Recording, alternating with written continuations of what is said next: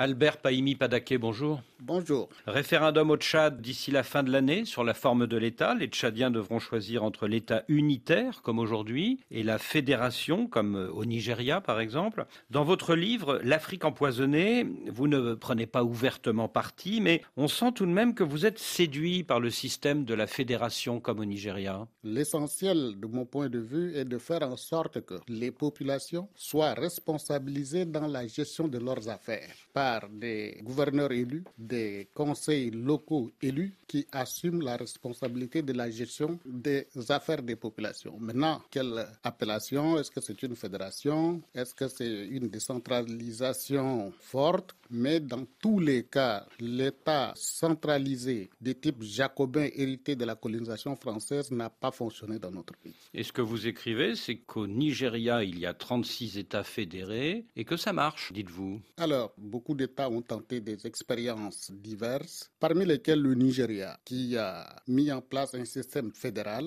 qui jusqu'aujourd'hui fonctionne assez bien. C'est pour ça que je pense que pour le Tchad également, il ne faut pas avoir peur de tenter de nouvelles expériences qui pourraient ressouder les Tchadiens par le suffrage universel. Est-ce à dire que lors du référendum de la fin de cette année, vous serez pour le système fédéral pour le Tchad? D'abord, parler de référendum à la fin de cette année ne me paraît pas quelque chose qui va de soi. C'est la promesse du gouvernement. J'ai écouté comme vous cette promesse, mais je rappelle que l'actuel Premier ministre de transition avait boycotté la présidentielle de 2021 au motif que le fichier électoral était corrompu peut-il aller à un référendum avec le même fichier? Or, pour faire un fichier électoral, au Tchad, la saison de pluie n'est pas indiquée. Nous allons droit vers la saison de pluie. Je ne vois pas comment nous pouvons faire un recensement électoral et aller à un référendum d'ici la fin de l'année. Je suis sceptique. Et si ce référendum a lieu, quelle sera votre position? Si le référendum a lieu, la position que je défends n'est pas fédération ou non fédération ce que je souhaite avoir dans la constitution qui sera soumise au peuple tchadien, c'est un système qui prenne en compte la gouvernance des diversités des populations à la base. Les conseils locaux élus, des gouverneurs élus par les populations pour faire en sorte que les gens soient responsabilisés chez eux. Des gouverneurs élus, ça nous ramène encore à l'exemple du Nigeria. Parfaitement, je pense qu'on ne peut pas continuer avec le système jacobin qu'on a adopté depuis 1960 et qui n'a pas fonctionné. Donc pour moi, il faut clairement aller vers un système qui permette aux populations de se prendre en charge. 128 morts au Tchad à l'issue de la répression sanglante des manifestations du 20 octobre, selon la Commission nationale des droits de l'homme. Comment a-t-on pu en arriver là? Bon, vous savez très bien que euh, dans toute transition, il y a les tenants du pouvoir passé qui font tout pour que rien ne change et les autres qui euh, pensent que le moment de vulnérabilité est arrivé, qu'il faut renverser la table et tout récupérer immédiatement. Entre ces deux courants, il s'est trouvé que le 20 octobre, des organisations ont projeté une marche. Cette marche, on a vu de jeunes armés de lance-pierres et parfois d'armes blanches et s'attaquant à des biens privés et publics parfois. En retour, on a vu une réaction des forces de l'ordre qui a amené un nombre important de morts et de blessés, ce qui, bien évidemment, n'épouse pas la proportionnalité requise en matière de maintien de l'ordre. Voulez-vous dire que la réaction des forces de l'ordre n'a pas été appropriée? De mon point de vue, non. Et le nombre qui a été annoncé euh, récemment par euh, la CNDH, la Commission nationale des droits de l'homme, Commission nationale des droits de l'homme, le nombre de 128 morts, c'est quand même un nombre énorme. Alors, suite à cet événement tragique, que faut-il faire? Bon, dans un premier temps, il y a eu une commission internationale qui a été annoncée par le gouvernement. Nous attendons le résultat de la commission d'enquête internationale. Dans tous les cas, il faut que le gouvernement prenne les mesures idoines pour que les sanctions soient appliquées afin que cela ne se reproduise pas dans notre pays. Cette commission d'enquête internationale, est-ce que vous y croyez? Ce n'est pas un domaine de croyance, un domaine factuel. J'attends de voir ce que la commission internationale rendra comme copie. Il est trop tôt d'aller avec des préjugés. Pensez-vous que cette commission, pilotée par la CEAC, e l'organisation sous-régionale, a les moyens et l'indépendance suffisante pour rendre une copie crédible? Je ne sais pas. De toutes les façons, la CEAC fait ce travail au nom d'une commission internationale, l'Union africaine, les Nations unies sont appelées. Ont-elles donné leur caution à la CAC de faire le travail ou bien la CAC le fait parce que les autres ne se sont pas présentés? Je n'ai pas les éléments. Ce qui me permettra de me prononcer, c'est d'avoir d'abord le rapport de cette commission. Vous dites qu'il faut qu'il y ait des sanctions, mais a-t-on jamais vu des responsables des forces de l'ordre sanctionnés au Tchad mais les choses euh, commencent toujours quelque part. Nous ne pouvons pas continuer avec l'impunité quand il s'agit de pertes en vie humaine. Le drame du 20 octobre est arrivé au terme euh, d'un dialogue national qui devait amener à un consensus sur la transition. Pourquoi ça n'a pas marché? Le problème aujourd'hui, c'est de mettre en place un système électoral transparent et sincère qui fera en sorte que, au lendemain du scrutin, les Tchadiens puissent fêter la démocratie et que ceux qui seront désignés par les urnes assument les responsabilités de l'État. Une grande partie de l'opposition tchadienne a boycotté le dialogue parce que le président de la transition ne voulait pas prendre l'engagement de renoncer à une candidature à la prochaine présidentielle. Est-ce que vous pensez vous aussi que Mahamat Idriss Déby sera candidat? D'abord dire qu'une grande partie de l'opposition a boycotté, c'est aller trop vite en besoin. Parce que pour l'essentiel, les partis politiques ont participé au dialogue Maintenant, le président sera-t-il candidat? Je ne suis pas indiqué pour le dire. Auriez-vous préféré que le dialogue empêche le président actuel d'être candidat? Pas particulièrement. Pourquoi empêcher euh, le président actuel d'être candidat? Pourquoi lui personnellement? Pour quelle raison? Donc ce qui compte pour vous, c'est une élection libre et transparente. Ce qui compte, c'est la transparence des élections, ce ne sont pas les individus. Serez-vous candidat vous-même, Albert Paimi Padaké Ce serait trop tôt de le dire.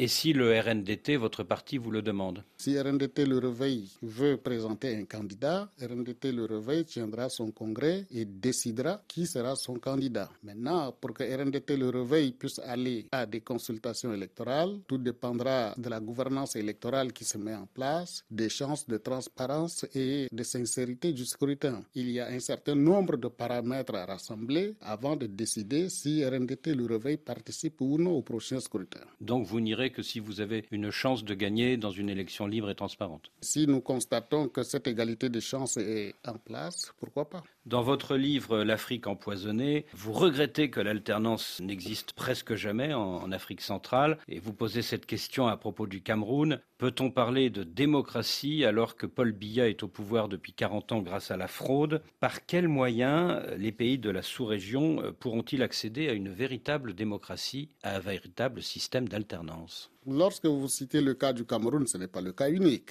Je parle de l'ensemble des États africains parce que je veux que la durée au pouvoir soit limitée pour l'ensemble des pays africains par l'observation de la limitation de mandat qui induit la limitation de la durée au pouvoir. Parce que la limitation de mandat existe dans beaucoup de constitutions, mais cette limitation n'a pas induit la limitation de la durée, puisque de toutes les façons, on arrive facilement à ruser avec la Constitution en changeant de Constitution et en remettant le compteur à zéro afin que le tenant du pouvoir puisse continuer. Dans votre livre, vous avez cette phrase Le vote consolide les logiques ethniques et favorise les manœuvres des entrepreneurs de la radicalisation ethnique. Est-ce à dire que finalement, vous êtes contre le système de l'élection au suffrage universel? Non, pas du tout. Je suis euh, pour le vote au suffrage universel. Mais je dis que le vote doit se faire sur la base des programmes et non sur la base des appartenances ethniques. Dire que X n'est pas de votre région ou n'est pas de votre tribu, ce n'est pas un programme politique.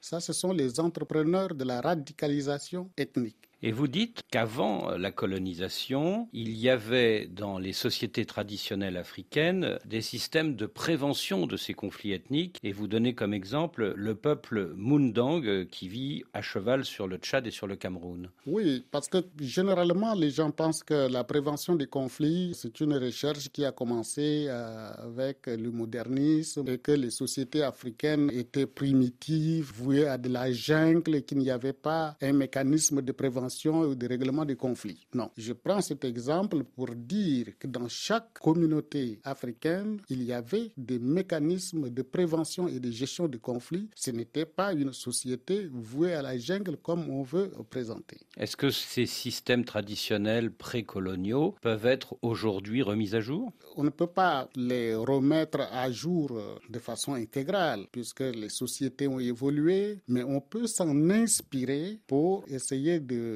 prévenir et résoudre les conflits de temps moderne. Albert Paimi Padaké, vous racontez dans votre livre que vous avez été notamment euh, le chef de la mission euh, d'observateurs francophones au Congo-Kinshasa à la dernière présidentielle de décembre 2018. Beaucoup de gens se moquent des observateurs électoraux en Afrique en disant qu'il s'agit de touristes électoraux qui se contentent de valider les résultats quels qu'ils soient sous cette fameuse phrase les irrégularités constatées ne sont pas de nature à entacher la crédibilité du scrutin.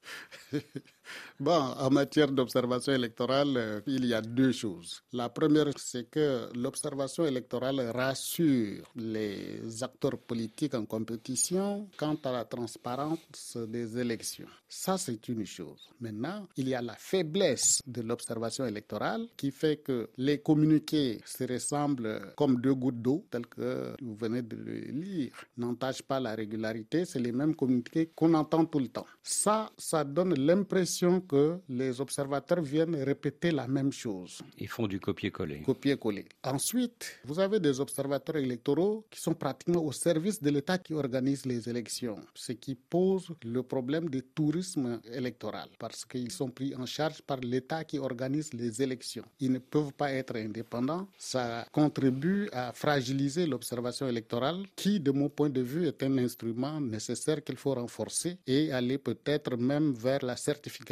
électorale telle que les Nations Unies ont eu à faire avec la Côte d'Ivoire. Voulez-vous dire que finalement, en décembre 2010, la certification par l'ONU de la victoire électorale d'Alassane Ouattara a été utile pour la suite de l'histoire politique de la Côte d'Ivoire? Je ne parle pas uniquement de la Côte d'Ivoire, mais je pense que la faiblesse de l'observation électorale, c'est aussi que les communiqués des observateurs n'ont pas de caractère contraignant. Il faut faire en sorte que l'observation électorale soit robuste et que les observations donnent un caractère contraignant. Et je ne sais pas par quel mécanisme, il faut bien qu'on aille vers une sorte de rapport contraignant de l'observation électorale qui serait soutenu par les Nations Unies. Ça renforcerait la démocratie à l'intérieur des États. En février 2019, deux ans avant la mort euh, du président Idriss Déby, une première offensive des rebelles du FACT a été stoppée dans le nord du Tchad par l'aviation française. Il y a eu alors un tollé au Tchad dans les rangs de l'opposition. Vous, Albert Paimi Padaké, vous dites que cette intervention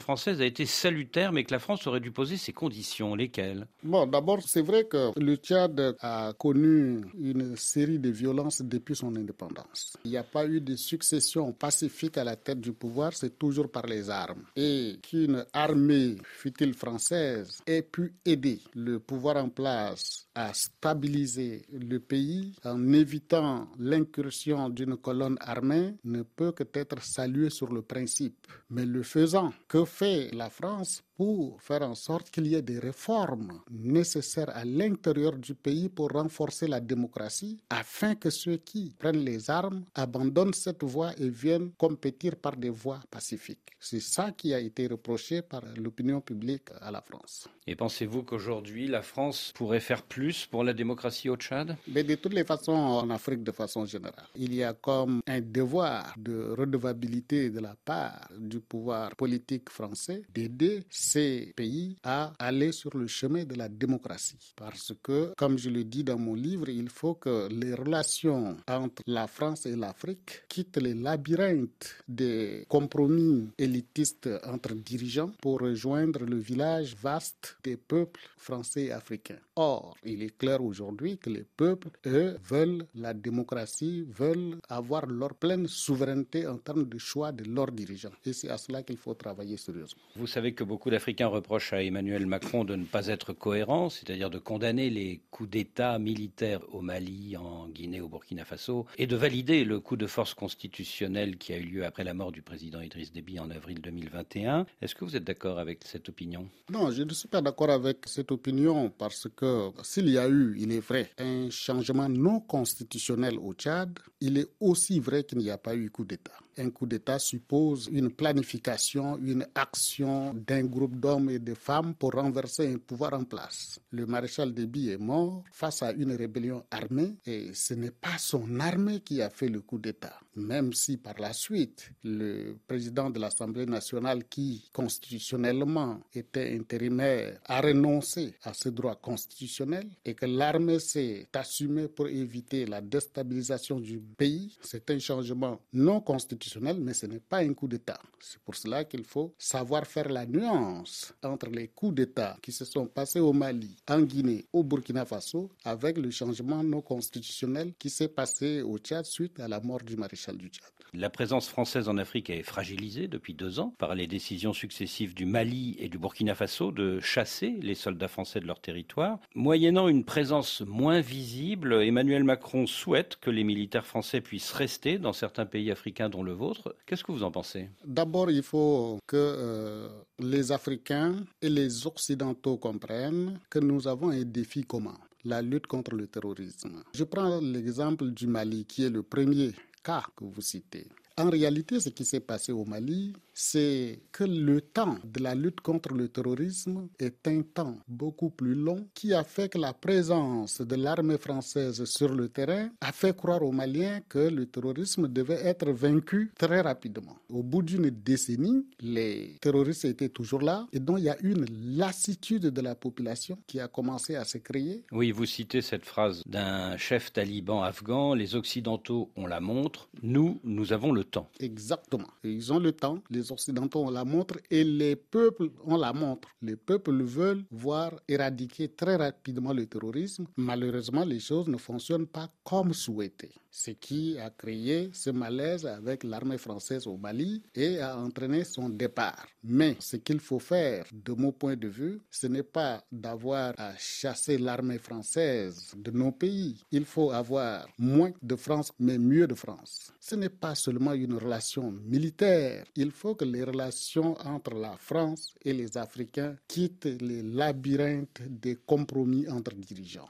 il faut prendre en compte les aspirations des peuples et notamment de la jeunesse qui ne souhaitent plus avoir le même type de coopération où un chef d'État africain a un problème avec sa jeunesse et euh, chaque matin euh, sur le perron de l'Élysée avec le président français bras dessus, bras dessous. La jeunesse finit par se convaincre que les problèmes qu'elle a sont venus de Paris. Il faut que la politique française s'intéresse aux problèmes des populations, aux problèmes problème des jeunes, démocratie, droits de l'homme, emploi, développement. Une partie de la jeunesse africaine est séduite par la Russie. Est-ce qu'après la Centrafrique et le Mali, les soldats russes et les miliciens russes de Wagner peuvent s'installer demain au Burkina Faso ou dans votre pays, le Tchad? Ma position est simple sur ce sujet. Comme l'a dit le général de Gaulle, les États n'ont pas d'amis, ils ont des intérêts. L'indépendance de l'Afrique ne consistera pas à baisser le drapeau d'une ancienne puissance et hisser à la place le drapeau d'une nouvelle puissance. Il faut hisser le drapeau africain. Il faut que les puissances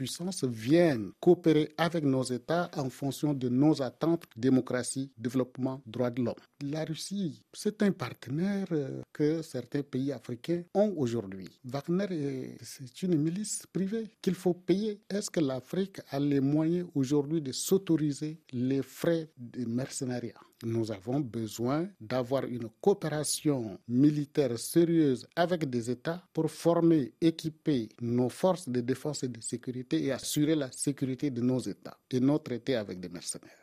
Et de ce point de vue, vous, en tant qu'ancien Premier ministre tchadien, vous préférez ce partenariat avec quel pays du Nord? D'abord, il n'y a pas de chasse gardée. Nous avons une longue tradition de culture. Nous partageons la langue. Aujourd'hui, nous sommes en train de parler en français. Ça crée un atout. Et donc, comme entre tout vieux couple, il y a des malentendus. Aujourd'hui, il y a des malentendus dans nos relations africaines avec la France. Il faut les adresser de façon très claire, s'asseoir et redéfinir de nouvelles règles de coopération pour aller de l'avant. Parce que de toutes les façons, l'indépendance ne signifie pas aller se loger sur une île euh, en dehors de la mondialisation. Nous sommes obligés de coopérer avec les uns et les autres et je trouve que la France a un atout préférentiel telle, compte tenu de l'histoire, compte tenu de la culture, compte tenu de la langue, mais il faut maintenant que la France revienne vers les populations africaines et non se contente euh, des amitiés entre individus au sommet des États. Un atout préférentiel, même si c'est l'ancienne puissance coloniale. Qui n'a pas été colonisée? La France a été colonisée.